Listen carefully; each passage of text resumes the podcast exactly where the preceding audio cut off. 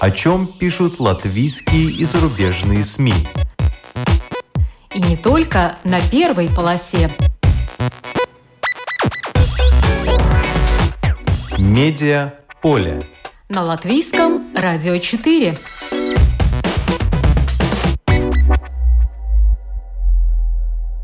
Здравствуйте! Вас приветствует Марина Ковалева. Как сын приятеля Путина Андрей Турчак стал спасителем Новороссии? Главный редактор издания «Псковская губерния» Денис Камалягин расскажет о своем расследовании для важных историй. Главный редактор медиа «Новая газета Европа» Кирилл Мартынов вновь запустил в Ютьюбе ужасные новости – 30-минутный авторский обзор событий недели. Телеканал «Дождь» вещает из Латвии. Главный редактор телеканала Тихон Зятко об ощущениях после первых эфиров и том, как «Дождь» собирается работать и развиваться, находясь в эмиграции. Интервью Синти Амботе. Об этом сегодня в «Медиаполе», но вначале краткий обзор некоторых публикаций. Простой рейдеризм или ошибка следствия – под таким заголовком в латвийском «Форбсе» опубликовано интервью с совладельцем МОНа Беньямином Каимом. Кавалер Ордена Трех Звезд рассказывает не только о том, как пришел в МОНа и как это предприятие под управлением Михаила Ульмана стало многоотраслевым холдингом, но также рассуждает о том, как формируется общественное мнение об успешных предпринимателях, как СМИ навязывают мнение, что богатство дается легко и обязательно связано с аферами, воровством, разбазариванием бюджетных средств. Хотя в большинстве случаев это не так, и все дается трудом.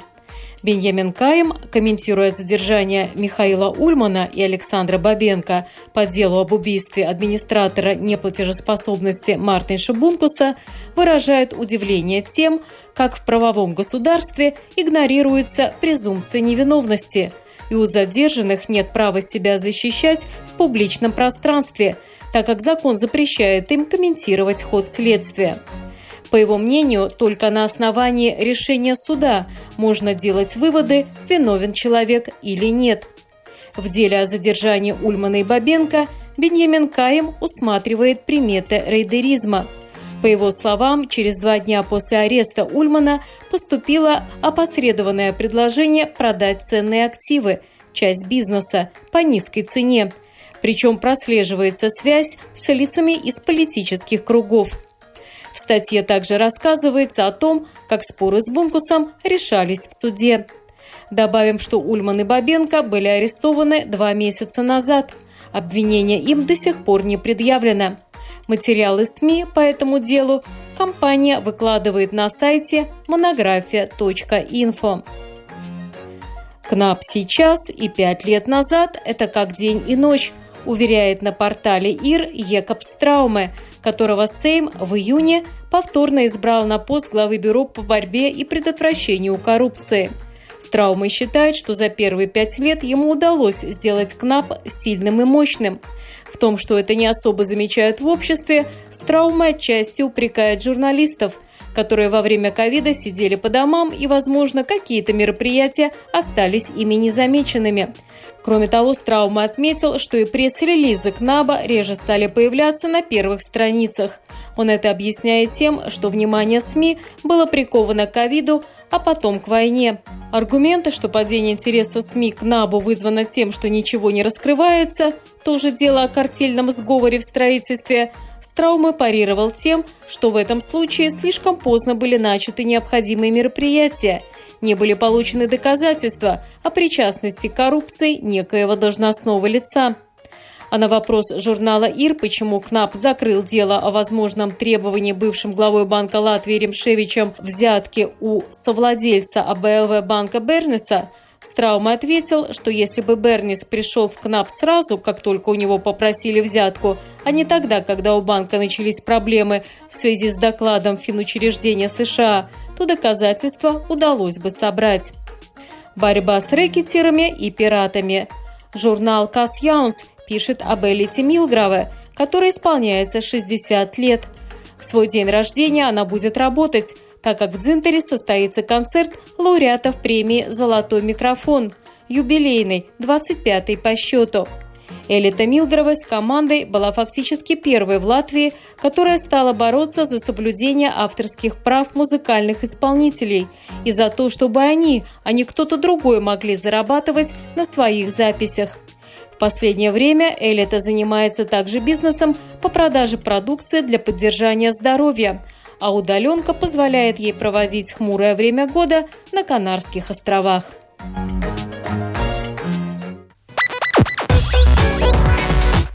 Медиа поле.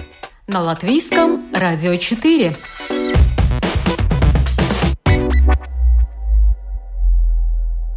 Турчак нашего времени, как сын приятеля Путина, стал спасителем Новороссии.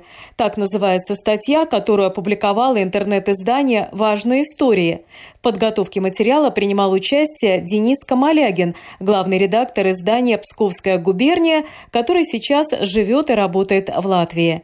Я созвонилась с Денисом, чтобы расспросить его о сотрудничестве с Романом Маниным, создателем важных историй, и конкретно об этом расследовании. Здравствуйте, Денис. Добрый день, Марина. Э, как давно вы сотрудничаете с Романом Маниным? Ну, это у нас э, не конкретное сотрудничество с, непосредственно с Романом Маниным, мы просто давно работаем с его коллегами по изданию, потому что на мой взгляд, это одно из двух самых крупных расследовательских э, медиа в России сейчас. Там э, работают те, кто в свое время писал материалы по панамскому досье. И, в общем-то, последние несколько лет именно с коллегами, я не буду называть их имена, мы сотрудничаем еще, когда Псковская губерния работала территориально в России. Мы готовили с их помощью ряд э, расследований и экономических материалов. А, может быть, поподробнее э, расскажите нам, какие конкретно э, материалы вы готовили совместно? Ну, это в основном касалось э, местной фактуры. Это были крупные истории о банкротстве нашего авиаперевозчика. Это было связано с крупным питерским бизнесом и сменой власти в Псковской области, а также касалось, например, прихода крупного мусорного бизнеса из э, Нижегородской области, потому что он был связан с большими коррупционными скандалами, уголовными делами по картельному сговору. И эти материалы мы готовили с помощью наших э, старших коллег-расследователей. А как вы думаете, почему сейчас решили написать именно об Андрее Турчаке? Ну, в общем, это была в том числе моя инициатива, потому что для нас это интересная тема Э, бывший губернатор Псковской области. Очевидно, что сейчас на фоне войны в Украине он стал одним из самых активных политиков России и занимается, э, как и написано в материале, тем, что осваивает, так скажем, э, Новороссию, как это называют в России, те территории, которые оккупированы. Если многие известные политики в России оказались не готовы э, публично поддерживать э, войну. Это касается многих там, вице-премьеров. То Турчак, наоборот, оказался одним из тех, кто готов постоянно об этом говорить и набирает сейчас на этом очки. Это видим однозначно. И, э, в общем, решили рассказать ту историю для того, чтобы в будущем, так скажем, к этому вернуться, увидеть, с чего все начиналось. Из чего все начиналось? Э, что, на ваш взгляд, э, надо знать об Андрее Турчаке прежде всего? Ну, прежде всего, да, то, что это близкий э, к президенту человек, который делал карьеру с помощью его имени. Знаете, как была история с двоюродным братом Путина, с которым он, как позже оказалось, и особо не знаком, но тем не менее он там ходил, везде представлялся родственником Путина и, в общем-то, сделал даже на этом небольшой бизнес, а может быть даже и большой, я уже сейчас точно не скажу, но потом вся история вышла в медиа, и э, вот его история успеха быстро закончилась. Но у Турчака все не так. Это действительно человек, э, которым Владимир Путин и его приближенные хорошо общаются и ему благоволят. И, в общем-то, несмотря на то, что он был назначен губернатором в одну из самых бедных и самых сложных областей Псковская область, э, несмотря на это, все равно близкие отношения с руководством страны. И, как, допустим, мне говорили мои эксперты, которые больше там занимались биографией Турчака, что это, в общем-то, было такое, скорее, испытание на будущее, чтобы он получил такой опыт э, жесткий работы в Псковской области, чтобы потом как-то тяжело в учении, легко в бою. И, в общем, для многих его карьерный рост в 2017 году когда он стал вторым человеком после Медведева в партии «Единая Россия», этот рост был неожиданным, то для нас, например, он был ожидаем, потому что мы видели его взаимоотношения с федеральным центром. А, вы упомянули, что это был жесткий опыт. Почему? А, дело ли только в том, что а, Псковская область одна из самых бедных? Или есть еще какие-то причины, почему этот опыт для него стал таким жестким?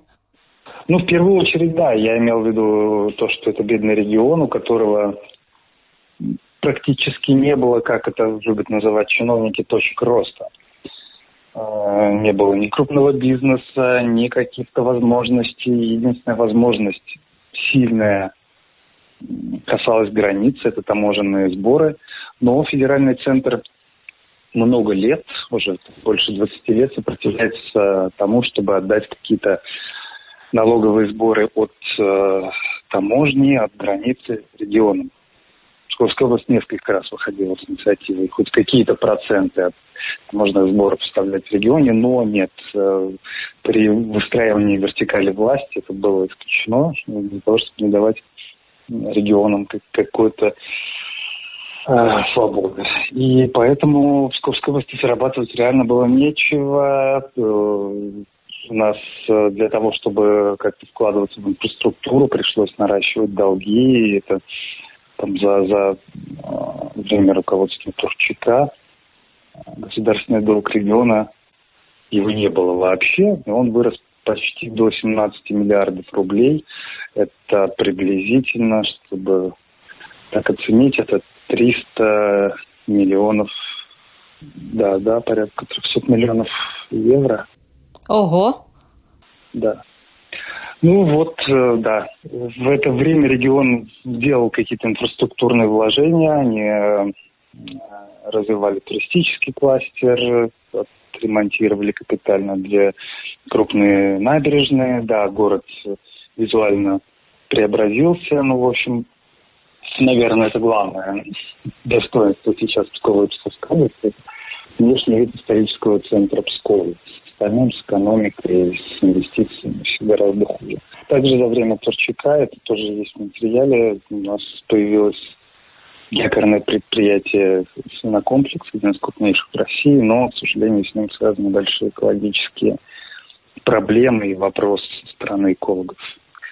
И второе якорное предприятие, которое должно было появиться в особой экономической зоне Моглина, оно до сих пор не появилось. Вообще вопрос к эффективности этой зоны, которая появилась при Турчаке, она есть. И на сегодня это, пожалуй, одна, одна из двух самых неэффективных особых экономических зон в России.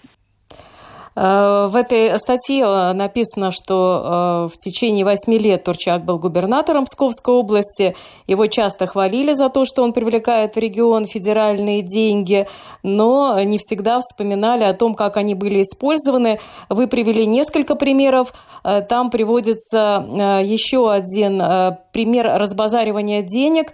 Это проект «Северный обсход Пскова», объездная дорога, которая должна была разгрузить Псков от транзитного транспорта. Да, да, да, был такой проект. В, общей сложности он э, стоил более 7 миллиардов рублей. В него планировалось вложить еще больше. Около года он заморожен, законсервирован, и к нему собираются вернуться где-то через два года, хотя я боюсь, что уже инфраструктура частично будет утеряна, и вкладывать в это придется еще больше. Конечно, у меня вопрос в том, как расходовались эти деньги, никаких расследований, проверок по этому поводу силовые структуры не проводили. К сожалению, у нас тут нет пока никакого фидбэка. На одном из латвийских порталов, он не ключевой, но с претензией на расследование, Э, писали, что Псковская область – это вотчина ФСБшников, и что там, в принципе, нельзя начать бизнес, особенно иностранцам. Там речь шла и про латвийских предпринимателей, которые пытались там зацепиться. Но если ты не имеешь поддержки в этих кругах, то бизнес начать нельзя. Так ли это? Имеет ли это утверждение под собой какое-то основание? Ну, наверное, так можно сказать отчасти, потому что действительно силовые структуры в Псковской области сейчас, во всяком случае, имеет основное значение при принятии решений. И что касалось и латвийского, и эстонского бизнеса, ну, конечно, безусловно, за ними следили. Я знаю это точно по рыбному бизнесу, там, связанному с Эстонией больше. Вот. Но и, допустим, э, Российско-Латвийский деловой совет, э, который последние пару лет пытались реанимировать, но понятно, что война опять похоронила любые бизнес-отношения между Латвией, Эстонией и Россией. Ну вот, э, в общем, этот, к этому совету тоже имели отношение и силовые структуры, в него входили бывшие сотрудники МВД и сотрудники, которые имели отношение к ФСБ а, но, возвращаясь к Андрею Турчаку, э, нам медиаполе интересно было бы узнать э, какие-то, может быть, подробности, которые вам известны. Ведь именно он э, засветился в деле, так скажем, о нападении на журналиста-коммерсанта Олега Кашина когда неизвестные его избили в 2010 году, проломили голову арматурой, сломали там пальцы, он даже в кому впал, но затем вроде выздоровел. Вот какая роль там была Андрея Турчака в этом громком деле? Да, это один из самых громких скандалов с журналистами в России. Были избиения в Калининграде и в других регионах, я помню, но они имели там какой-то разную подоплеку, но точно не связанные с сообщениями в соцсетях. Тогда либо Андрей Турчак, либо кто-то от его имени, мы это уже не узнаем, в живом журнале ответил э, Кашина заставил его извиниться, да, после чего через несколько месяцев Кашина избили. Когда стало известно о том, что э, Турчак может быть связан с этим избиением, э, это был 2015 год, казалось, что э, организатором избиения Кашина был Александр Горбунов, это близкий знакомый Андрея Турчака. Его подчиненные, подчиненные Горбунова, когда почувствовали, что их могут сдать э, за нападение на Олега Кашина, похитили самого Горбунова, вывезли его в лес, где добились от него признания, что он был организатором, и в том числе, что у него есть целый склад оружия. Склад оружия потом правоохранительные органы искать не стали. Э, вот. Э, и тогда Горбунова арестовали. Ну, он не сдал Торчака.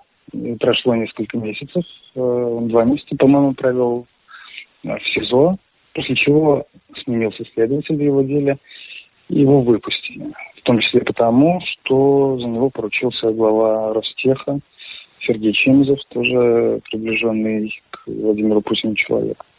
И все, после этого история, в общем-то, заминалась, и об этом писали и постоянно, и РБК, и коммерсант, но власть демонстративно игнорировала эту тему.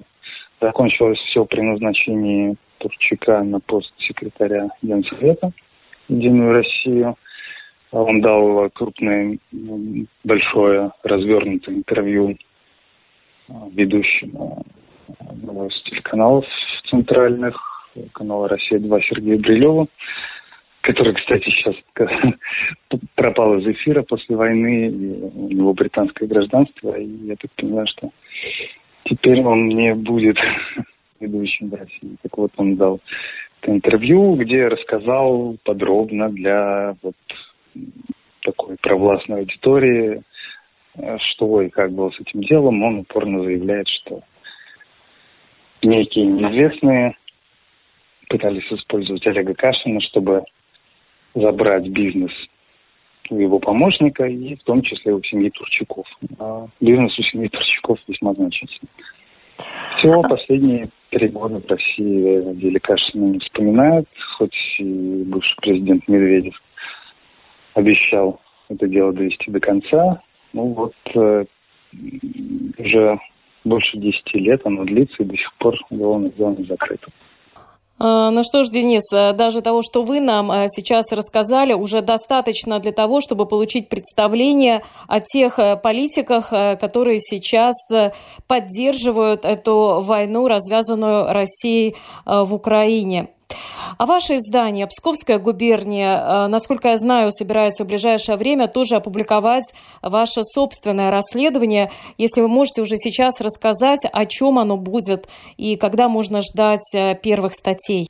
Нет, конечно, подробностей я сейчас рассказывать не могу. После того, как оно выйдет, э, мы расскажем об этом. Но это также будет касаться одного из приближенных к Владимиру Путину людей. Э, спасибо вам, желаю вам удачи. Это был Денис Камалягин, главный редактор издания «Псковская губерния», которая сейчас базируется в Латвии. Спасибо. Медиа поле. На латвийском радио 4.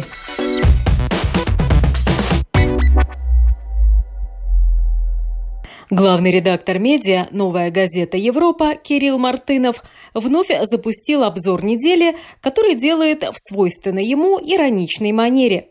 16 июля по субботам в Ютьюбе вновь выкладывают 30-минутные ужасные новости.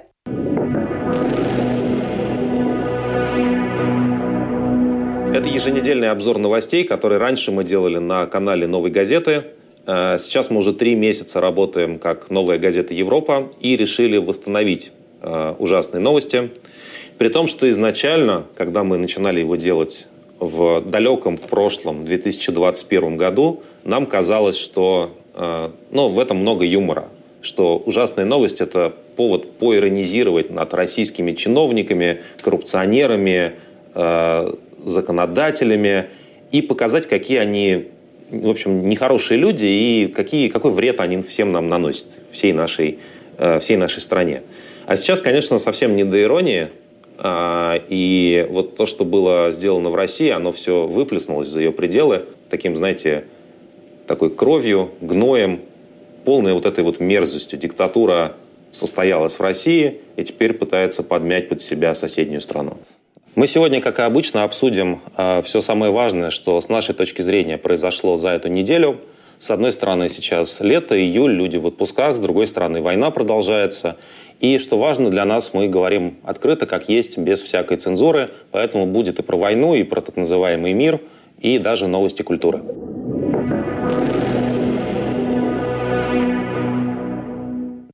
Назову некоторые темы, которые Кирилл Мартынов включил в первые два выпуска ужасных новостей. Обстрел Винницы и Харькова, ракетные атаки мирных городов, приговор Горинову за военные фейки, арест Ильи Яшина, Путин подписал 154 закона за один день и так далее. Нашлось место и для культуры. С разрешения автора послушаем фрагмент ужасных новостей о новом явлении путинской России, молодом поэте Александре Пелевине. Не путать с Виктором Пелевиным. Ну и, наконец, новости, новости культуры. Очень у нас процветает культура в нашей стране. Э, больше всего мне понравилось, я даже встал, когда это смотрел, есть замечательный э, поэт, молодой писатель, лауреат недавней национальной премии «Национальный бестселлер», которого по некоторому недоразумению зовут Александр Пелевин. И поскольку все знают, что есть писатель Пелевин, но на самом деле не все помнят, что того Пелевина зовут Виктор, и к тому же этот Виктор еще его никогда, никто никогда не видел официально, он скрывается. Э, значит, в конечном итоге все решат, что вот это и есть тот самый Пелевин. Ну, просто Пелевин и есть Пелевин. Его теперь продюсируют, потому что он большой патриотический мыслитель, э, его теперь продюсирует с большим размахом российская пропаганда. Киселев э, в своих итоговых новостях в конце недели прошлой, он сказал, что вот есть в России настоящие патриоты, мыслители и люди, на кого нужно в эстетическом смысле слова равняться. Давайте посмотрим, на кого нужно равняться. Александра Пелевина ироничный ответ тем, кто зовет уехать. Здесь мрачные стереотипы о России, и поэт их передразнивает. И пусть мы вселенское зло, и пусть мы кровавые орки, и пусть мы рабы и русня. История нас похоронит. Тогда храни и меня. Вот такая патриотическая поэзия. А, чем богата, что называется, да, других поэтов у нас для вас нету. Такая поэзия эпохи специальной военной операции. Вот. Ну, если говорить серьезно, то, в общем, наверное, наверное, неплохо, что такая поэзия продвигается в такой передаче, как итоговые новости с Дмитрием Киселевым. По-моему, вполне гармонично получается. Они замечательно друг друга, друг друга дополняют. Я бы, может быть, на месте Киселева бы начал волноваться, что э, на следующем этапе деградации э, российских медиа официальных просто э, 40 минут будет поэзии Пелевина на все темы, и Киселев уже станет ненужным, тем более, что у него уже и возраст.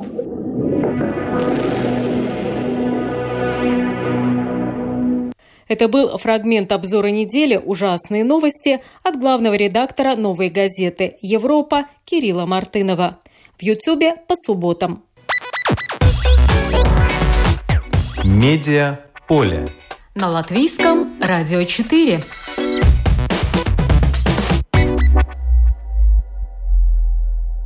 Телеканал «Дождь» вот уже вторую неделю вещает из Латвии. Первый эфир на Ютубе после четырехмесячного перерыва провел главный редактор телеканала «Дождь» Тихон Зятко. В эфире вечерние новости телеканала «Дождь». Здесь и сейчас. Я приветствую всех, кто смотрит телеканал «Дождь». Меня зовут Тихон Зитко. В Москве 20.00. Это программа «Здесь и сейчас». В ближайшие два часа мы расскажем о главных новостях дня. Эту фразу я не произносил четыре с половиной месяца. Последний раз я ее произнес в эфире «Дождя» 1 марта, в шестой день войны, за час до блокировки нашего сайта, за два дня до того, как «Дождь» приостановил вещание, за 12 часов до того, как я и многие мои коллеги приняли решение на время покинуть Россию. Несмотря на то, что я регулярно задаюсь вопросом о правильности того решения, я прекрасно знаю, работать дождю в России возможности более не было. Репрессивный закон о так называемой дискредитации армии поставил нас перед выбором – начать работать под цензурой или продолжить, как и прежде, с перспективой скорого уголовного дела. Мы выбрали третий вариант – на время уехать с тем, чтобы возобновить вещание «Дождя» из-за пределов России. И вот мы его возобновляем. Пока это лишь первый этап перезапуска. Ежедневно мы будем выходить в эфир с выпусками программы «Здесь и сейчас». По мере готовности будут добавляться и другие программы. Ну а осенью, надеемся, будет и полноценный перезапуск с новыми проектами. Вещать мы будем из четырех студий. Мы в Риге, в основной, еще три студии в Тбилиси, Амстердаме и Париже. Кстати, большое спасибо нашим партнерам в Риге, телекомпании ТВ-3 и в Тбилиси, телеканалу «Формула».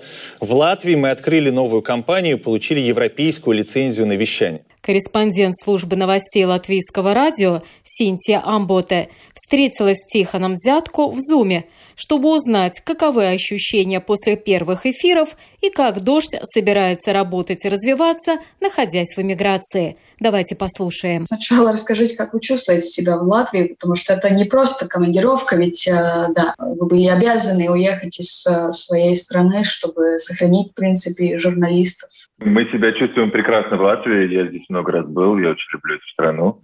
Другое дело, что за эти недели, что мы здесь находимся, у меня не было возможности оценить э, то, что я вижу вокруг себя, потому что мы существуем между домом и работой. Вот. Но, но я очень люблю Ригу. Ригу. Рига прекрасный город, всегда очень приветливый. И поскольку теперь на, на какое-то время непонятно, на какое мы здесь задержимся, я надеюсь, что, что все у нас здесь будет прекрасно.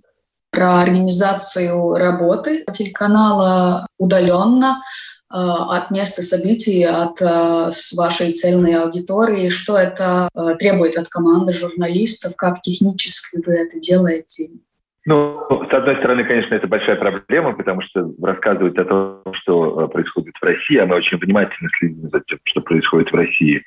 Так вот, рассказывать о том, что происходит в России, не находясь там, конечно, сложно. И это усложняет нашу работу. И очень важно Э, очень эм, э, пристально следить за собственным состоянием и следить за тем, чтобы не потерять, не потерять нерв, не потерять чувство атмосферы происходящего в стране. С другой стороны, мы э, придумываем систему, при которой наши журналисты будут работать там анонимно, поскольку мы не уверены, насколько безопасно работать не анонимно. Ну и одновременно с этим мы помним опыт 2020 года, когда был ковид, и все сидели по домам.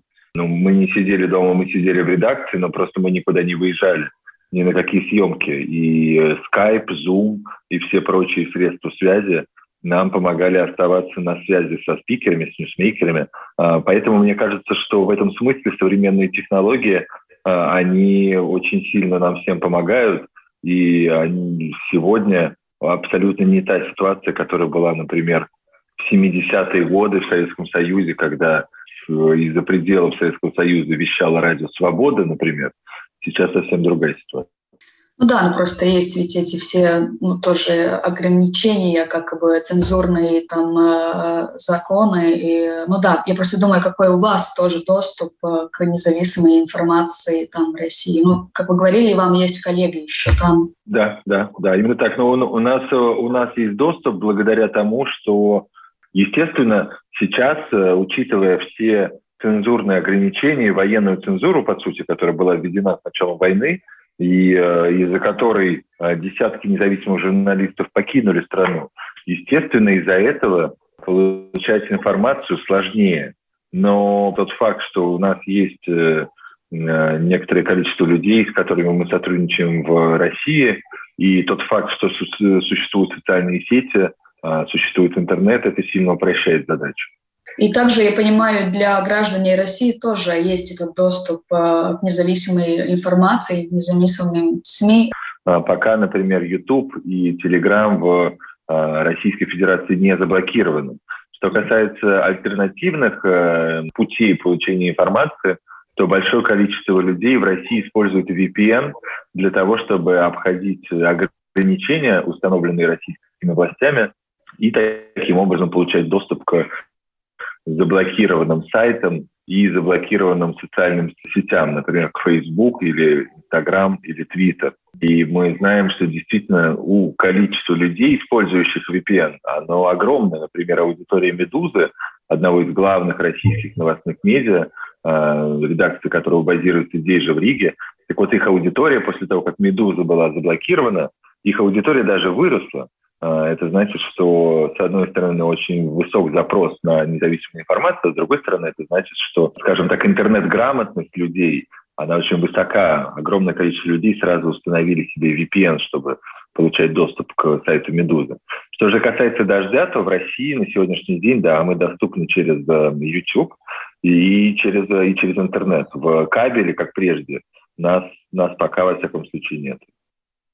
А как, если про цифры говоря, вы тоже как-то анализировали или видите, ну, как меня, менялось то, как было до войны, а аудитория и сейчас? Мы пока даже этого не анализировали, потому что в этом нет никакого смысла. Четыре с половиной месяца медиа было закрыто, и вот оно открылось. Теперь нужно много работать а, для того, чтобы люди просто узнали, что медиа это существует по-прежнему.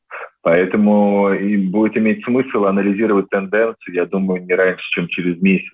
Сейчас, ну, как бы мы рады, что на старте э, у нас были э, цифры выше, чем э, выше, чем предполагали наши пессимистические прогнозы.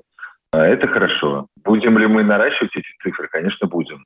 А есть какая-то обратная связь уже на первые недели от зрителей?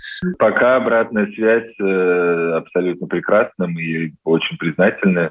Нам э, пишет очень много зрителей, нам присылают какие-то темы, делятся с нами своими впечатлениями и очень положительный фидбэк. Так что пока нас все очень радует.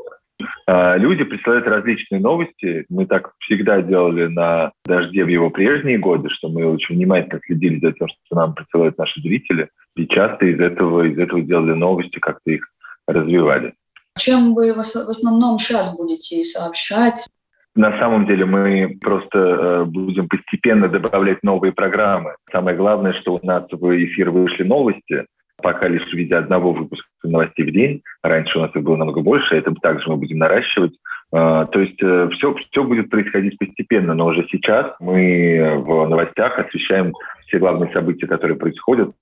Понятно, что главные события сегодня и в ближайшие недели и месяцы будут так или иначе связаны с российско-украинской войной. Мы очень внимательно за этим следим. У нас в Украине работает журналист, и мы рассчитываем еще несколько человек туда отправить, и будем все это освещать. Э, ваш канал «Дождь» заблокировали э, в начале марта. Да, да, да. Про это решение, как э, вы приняли, как команда уехать оттуда. Да, конечно, есть эти законы цензурные, про которые мы говорили уже. Ну, ну да, или были тоже какие-то действия уже конкретные, там, репрессивные, или просто давление, или риски, ну, которые как бы э, мешали вам быть журналистом? Самое главное, самое главное эти цензурные законы, понимаете, потому что э, после того, как появился закон о э, так называемой дискредитации армии или о фейках, стало понятно, что у нас два, два варианта предлагается. Первый вариант – это мы начинаем работать под этими цензурными требованиями и обманываем наших зрителей, не рассказываем им, что происходит в реальности. Второй вариант, что мы продолжаем работать, как работали, и тогда нам грозит всем до 15 лет лишения свободы. Мы, мы, мы выбрали третий вариант. Мы поняли, что на свободе мы нужнее нашим зрителям, и нашим семьям. На свободе мы можем продолжать работать, и поэтому приняли решение уехать. То есть главная причина – это эти цензурные законы, да. Ну, вы не вся команда, как вы говорили. Какая-то доля осталась там, э, в России еще. Сколько вас есть тут сейчас в Латвии? Здесь, в Латвии, если мне не изменяет память, пока около 30-40 человек. Почему вы выбрали Латвию как э, в качестве одного из э, домов редакции? А, мы выбрали Латвию в качестве э, в качестве главного, главной базы, потому что здесь, во-первых, оказалось проще с организацией работы, и мы благодарны за это латвийским властям. Это в том, что касается открытия компании и значит, открытие офиса. Нам здесь очень помогает э, телекомпания ТВ-3, э, в офисе которой сейчас мы находимся и в студии. Ну а кроме того, Латвия как-то эмоционально она, она понятнее, чем, например, э, западные европейские страны. Здесь, как вам прекрасно известно, мы огромное количество людей говорит по-русски. Латвия близко к России, и Латвия интересна информационно. Здесь Э, также есть этот информационный нерв э, в контексте всего того, что происходит сегодня между Россией и Украиной.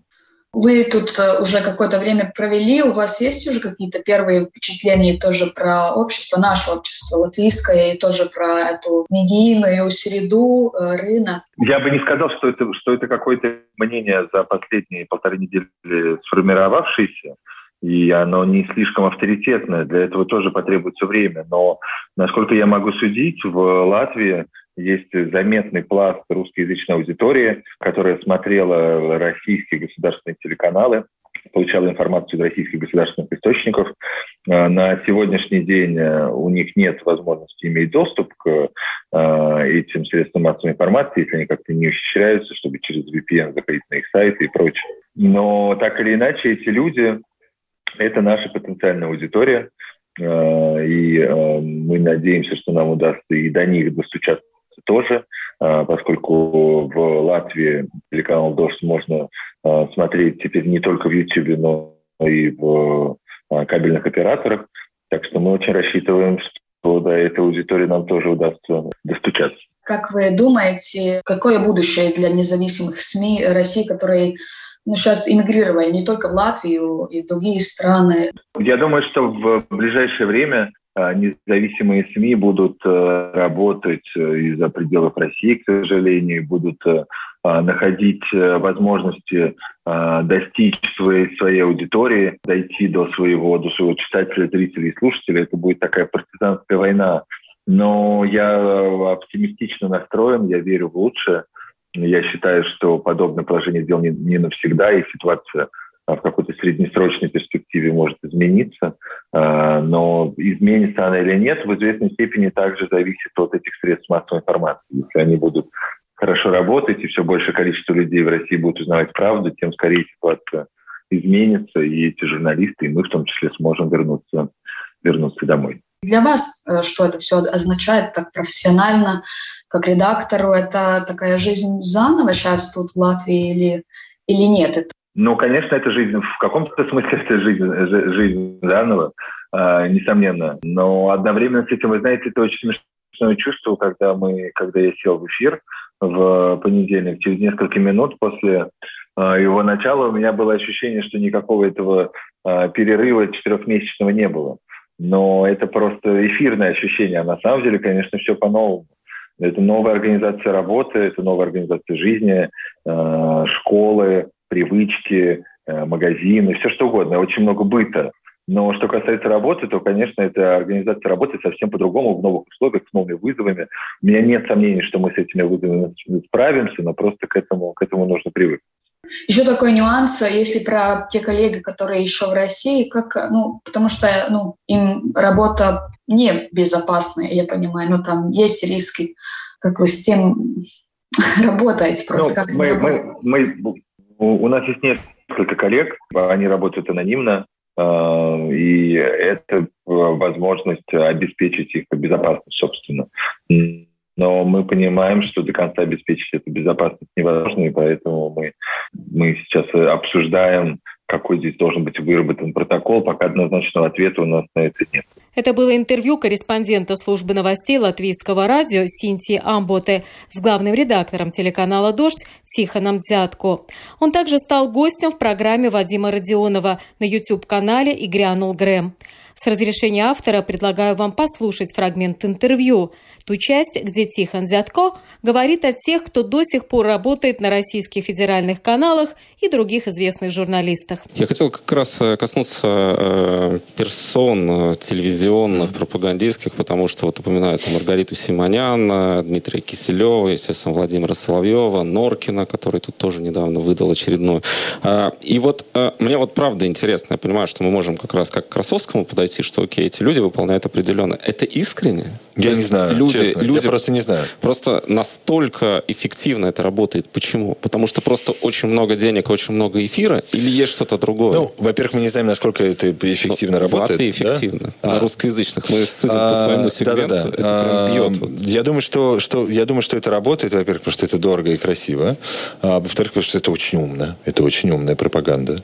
А, она, ну, потому что мы же не говорим сейчас про, э, там, про телеканал РЕН-ТВ, где рептилоиды и прочая э, хрень. А мы говорим про, например, про программы Дмитрия Киселева. Это очень круто сделано. Но в том смысле, что по темпу, по ну, как бы это сделано очень тщательно.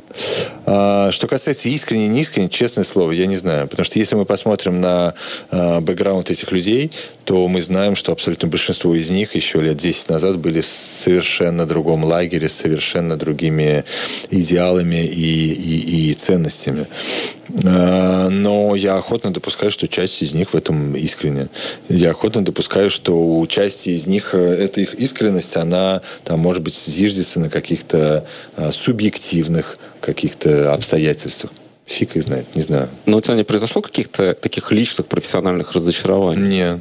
То есть все, что... Не, ну, наверное, я, я расстроился, когда... Вот единственное, наверное, из-за кого я в какой-то момент расстроился немного, это был Андрей Норкин, с которым мы общались очень много и на их Москвы, и на RTVI, когда RTVI еще в Москве был, а, еще давным-давно, в 2006 каком-то году. А, и, у нас, и с ним у нас была интересная история, когда телеканал «Дождь» в 2014 году отключили из э, главных э, кабельных сетей из-за э, опроса про, про Ленинград Ленинград. А, хотя понятно, что вопрос про Ленинград был использован как повод. И мы делали марафон в поддержку «Дождя», на который мы приглашали в качестве а, ведущих а, различных, ну, там было много сегментов, мы приглашали, у нас было как бы один ведущий «Дождя» плюс какой-то приглашенная какая-то звезда. Я попросил продюсеров пригласить э, Андрея Норкина, который тогда работал на «Коммерсант ФМ». Он тогда еще не работал в федеральном телеэфире. И он сказал, я, я могу прийти, но передайте Тихону, что у меня, дескать, другая позиция. Я вас здесь в этом, дескать, не поддерживаю. И я сказал, хорошо, приходите, но тогда не ведущим, а гостем. И он был полноценным участником. Мне кажется, что это была очень честная, как бы с обеих сторон история. И он там, опубликовал большую колонку на «Коммерсанте», а, разъясняя, почему. Он значит, считает, что «Дождь» страшно оскорбил всех. А, но после этого, когда он начал работать в этой, как она называется, место встречи, если не ошибаюсь, да, на, место НТВ, встречи на НТВ. Но это просто, это, это очень пошло, это очень плохо по содержанию. И, и вот это, кстати, плохо и потому, как оно сделано. Это просто сидящие, значит, э, э, кричащие, хлопающие люди. То, что делает Киселев, конечно, намного, намного изящнее и э, утонченнее. Но то, как быстро Андрей Норкин превратился вот, ну, как бы он, он слился абсолютно с этими, с другими ведущими этих программ, это меня, с одной стороны, расстроило, с другой стороны, профессионально разочаровало. А промолчать э, в этой конкретной ситуации можно? Понятно, к чему я веду. Это Владимир Познер, человек, который молчит. Э, кстати, Алла Пугачева тоже молчит, но кажется по-другому. Да. Вот можно по- по-разному молчать. Там Максим Галкин говорит, но тем не менее Пугачева ничего не сказал. А можно ли в этой ситуации публичному человеку, известному человеку как-то отстраниться и переждать? Мне кажется, самое страшное это, это какое-то осуждение, но ровно этим я сейчас буду заниматься. А, мне кажется, что, конечно, сейчас э, мы пришли к, в, в ту ситуацию, в которой люди с, ну, не, как это, ломы, лидеры общественного мнения, а лидеры общественного мнения не могут, не могут молчать. Потому что речь идет не о, не о выборах, не о политических позициях, не о коррупции, не знаю, не черт знает, речь идет о жизнях людей, детей, о разрушении судеб, о страшных преступлениях, которые происходят. И если люди... А, а главное, речь же идет о людях успешных. Если мы говорим конкретно про Владимира Познера, ну хорошо, он скажет, он выскажется, он против войны, уедет из России, у него три паспорта других. У него может прекрасно жить в США или жить во Франции или где угодно. Ну не будет он жить в России. Что? Зато, зато кто-то из его аудитории задумается. Потому что Познер, вот кто уж кто, точно все понимает, так это Владимир Познер. Это был фрагмент интервью Тихона Дзятко на YouTube-канале «И грянул Грэм». Сегодня мы рассказали о том, как российские журналисты, осевшие в Латвии, постепенно возвращаются в строй, возрождают старые форматы, придумывают новые и обещают обогатить содержание с осени. Программу подготовила и провела Марина Ковалева. Спасибо за внимание. Медиа поле. На латвийском радио 4.